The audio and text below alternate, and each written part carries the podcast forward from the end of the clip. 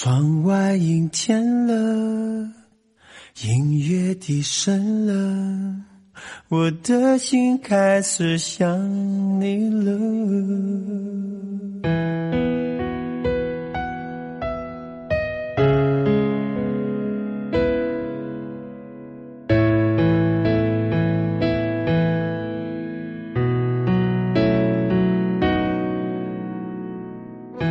如果一个人是一个开始，两个人是不是结局？如果一段情是一个故事，那么两颗心会不会延续？有没有人让你甘心低到尘埃里？有没有人专注的陪着你，从一生走到一世？每周日晚，两个人一些事。为你讲述那些年我们的故事。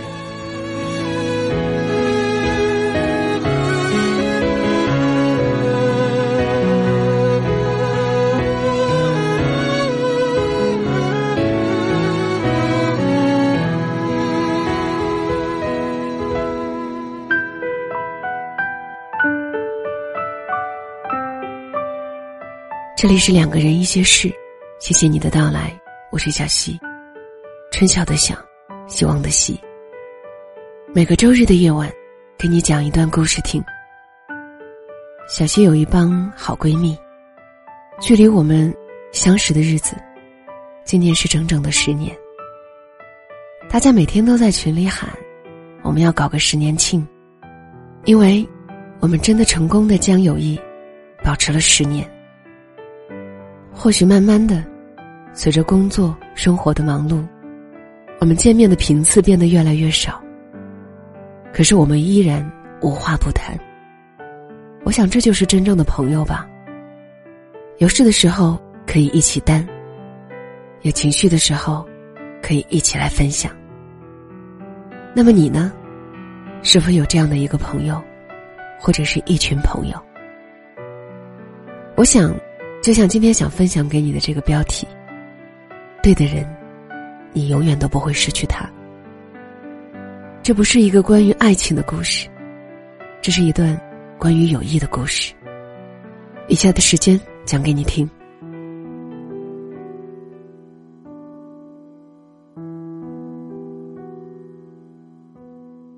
抛开无知的孩童时期，我的第一段友谊开始于初中。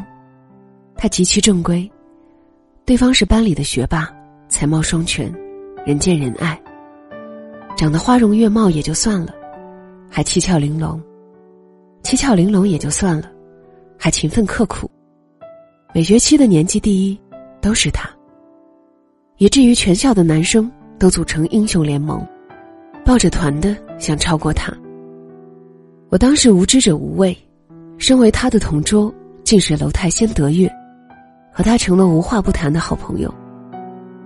现在回想起来，我的职责大致分为以下几类：陪他上厕所，帮他发作业，替他挡情书。那时的我没什么等级意识，也还没太弄明白自卑的滋味，就这样豪情万丈的跟在他身后。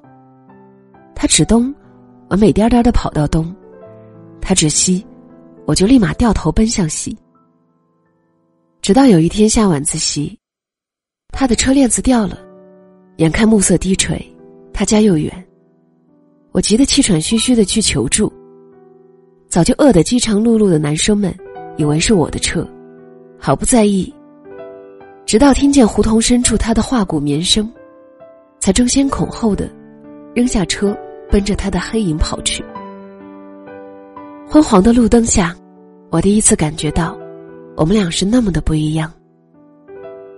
多年后，看到《甄嬛传》里的安陵容，虽然阴险冷酷，但是那句“姐姐你什么都有”，到底是心酸。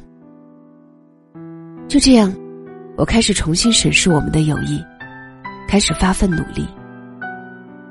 但是生活不是连续剧，丑小鸭最后能变成白天鹅，不是因为它有多勤奋，而是因为它是一枚天鹅蛋。我努力了两年半，最好成绩是全班第九，物理还会偶尔挂科。身高至今也没超过一米五八，所以到了初中毕业，还是没有人愿意为我修车。但是他已经早早的被内定保送本校高中精英班。家里挂着爷爷和国家领导人的握手照，假期还会和父母漂洋过海，走亲访友。我们注定不是一个世界的人。老子说：“去者不立，跨者不行”，绝对是真理。上杆子不是买卖，这句话不单单适用于爱情。就这样，我目送他渐行渐远，亲手埋葬了我在友谊道路上的初恋。很多年后，他惊鸿一瞥的出现在某本杂志里，我才知道他大学读的是外交学院。一年后就被保送到美国深造，连年的全额奖学金，某萨俱乐部会员。现在任联合国某公益机构秘书长，这样的成就我一点都不吃惊。在他的人生轨迹中，不可能有半点我的位置，或者说，我没有能力与他同行太远。在我思量报一本还是报二本的时候，他在世界各地游历参观、留学讲演。在我计算工资涨了三百还是五百的时候。他装修着伦敦近郊的别墅。在我左手铲子、右手键盘的时候，他考下了飞行员和深潜证。这样的友谊，即使当时没有悬崖勒马，大抵也逃不过无疾而终。我只是凭借一己之力，大大缩短了中间的过程。工作后，我一直小心谨慎，君子群而不党，在女人多的地方。最好就是无帮无派，孑然一身。我独行了很久，竟然在一个艳阳高照的下午沦陷了。新来的同事是一个辣妹，有着凹凸的身材和火辣的台风，和我的小格子一步之遥。于是他迅速划定了自己的势力范围，像紫霞仙子一样，他随手一个圈，把我也圈了进去。此后吃饭下班必须报备。男的不管，只要和女性同事单独出去，他都要带上我。于是我俩对友谊的忠贞。他对我极好，记得我生日、我妈生日、我姥姥生日、我儿子生日，通通精心 DIY 亲手制作小礼物，搞得三姑六婆都知道我有一位惊天地泣鬼神的资深闺蜜。我俩情比金坚，海枯石烂。我从没有被人如此重视过。记忆里第一段友谊带来的精神创伤，瞬间被治愈。我成了那个发号施令的主导者。有很长一段时间，我都非常享受这种感觉。我觉得我太幸运了。而立之年，不仅有体贴的老公、懂事的儿子，还有如此珍贵的友情。慢慢的，我发现，其实我更喜欢和冷静平和的人待在一起。热情让我害怕。因为我付不出同等的热情。这位辣妹太年轻，她当时选中我，是因为我们办公室座位临近。这种不负责任的闪婚后患无穷。随着认识的不断加深，我们的兴趣爱好相去甚远。我是宅到家，他是走天涯；我是泡灶台，他是混吧台。在如今两年一代沟的严峻形势下。我们的共同语言越来越少，相见不如怀念，没话找话的尴尬实在难堪。以前强制性的每周一句，慢慢拖到一个月、半年。再后来，他有了新的圈定对象。再后来，我俩见面只剩寒暄。再后来，偶尔联系只剩点赞。我开始意识到，在爱情不易的今天。友情也难一帆风顺。两个人要想成为莫逆之交，必须要门当户对。这不单单是指家世、身份、年龄、血型，还有价值观、人生观、星座观都得匹配，否则就会一同出发，两头到岸。第三段友谊发生在三年前，我因为儿子上学搬到了母亲家。碰巧和一位其他部门的同事做了邻居，我俩窗户对窗户，楼门挨着楼门。有时他妈包的饺子，一抬脚的功夫就送到了我的餐桌上。别人送了好酒好烟，我也惦记着给他加一份。慢慢的，我俩日出而作，日落而息，一同上班，一道下班。一辆二六女车载着我不太肥硕的身躯，风里来雨里去。有一天大暴雨，我打不着车，他非要骑车带我回家。狂风肆虐，吹得我俩东倒西歪。他还回身帮我压着我的简易雨衣，怕我着凉。看着他凌乱的背影，湿漉的头发，被我禁锢在内心深处的友情，又蠢蠢欲动，死灰复燃。我以三十二岁的高龄，开启了一段认真的友情。这一次。我觉得又可以相信友谊了。她是个很实在的姑娘，交给她办的事情，你可以放一百个心。可惜有些矮胖，容貌不算上乘，以致蹉跎到现在。他妈妈明里暗里托了我爱人好几次，要他在单位给物色个合适的对象。我家那位属于腼腆型，自己的事情都不好意思打听。更不要说是敏感话题了。慢慢的，阿姨心里起了嫌隙，觉得我们不卖力气。之后，我在单位越干越顺，职务越升越高，年底被派到美国分公司培训。他本也是竞争对手之一，后来因为还处在未婚，发展方向不明确，在最后一刻被刷了下来。此后，他成了负能量离子团。在单位就像怨妇一样的细数周围人的种种不堪，稍微增加一点工作量就上纲上线，推三阻四。回到家就马不停蹄的四处相亲，遍地撒网。可惜年龄太大，屡战屡败。我看他这样心里很不舒服，好容易找到了年龄合适的小伙子介绍给他，又因为他发现男方只是个大专生，而怒发冲冠。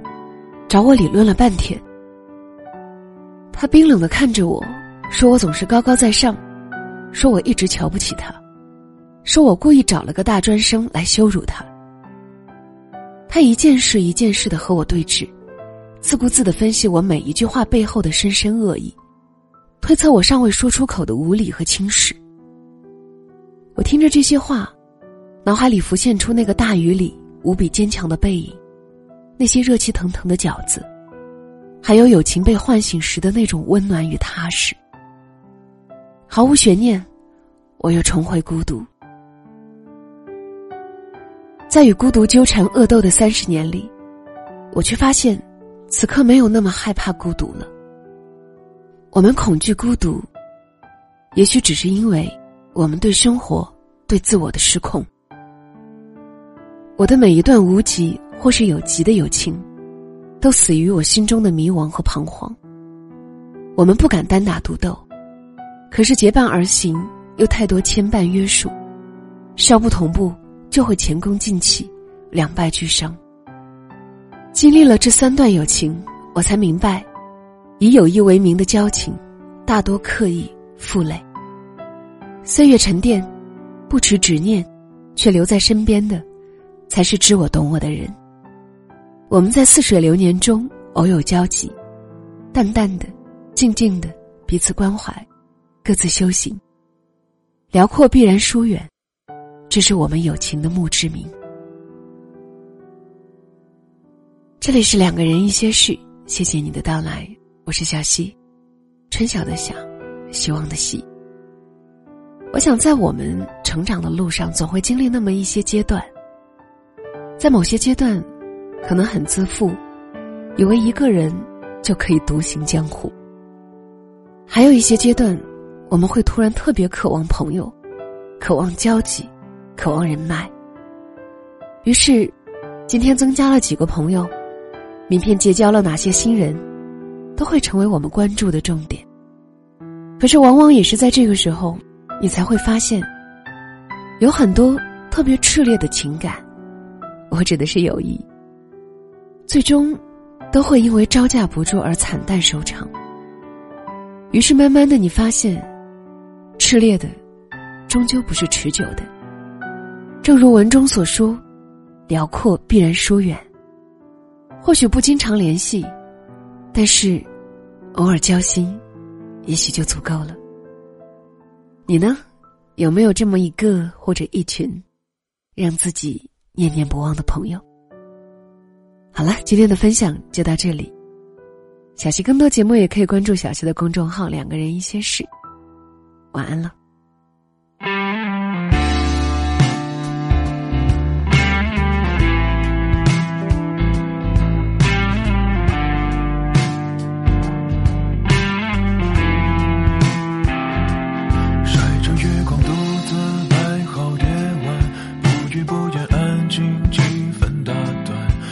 话保持沉默，胜过大声叫喊。原本平凡，谁愿选择孤单？顺其自然，走过冬寒春暖。相聚离散，有多少不圆满？偶尔表现的习惯，竟与你有关。不存在一别两宽，在那条站相看一家酒馆，用故事换酒，然后说成晚。最后空谈悲欢，怪自己心太软又不甘，在那条街上开一家酒馆，把心事和感渐渐的释然，总是心中惊涛拍岸，眼里不见波澜，随遇而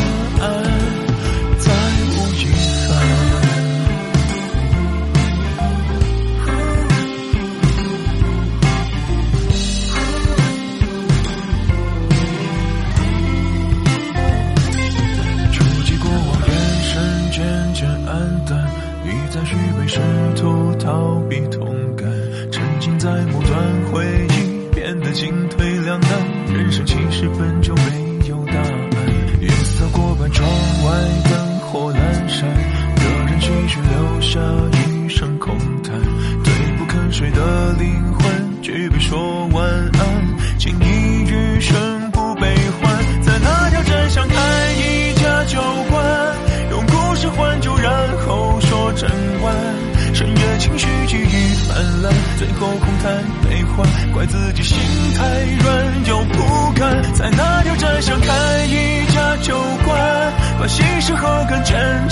释然，总是心中惊涛拍岸，眼里不见波澜，随遇而安，才无遗憾。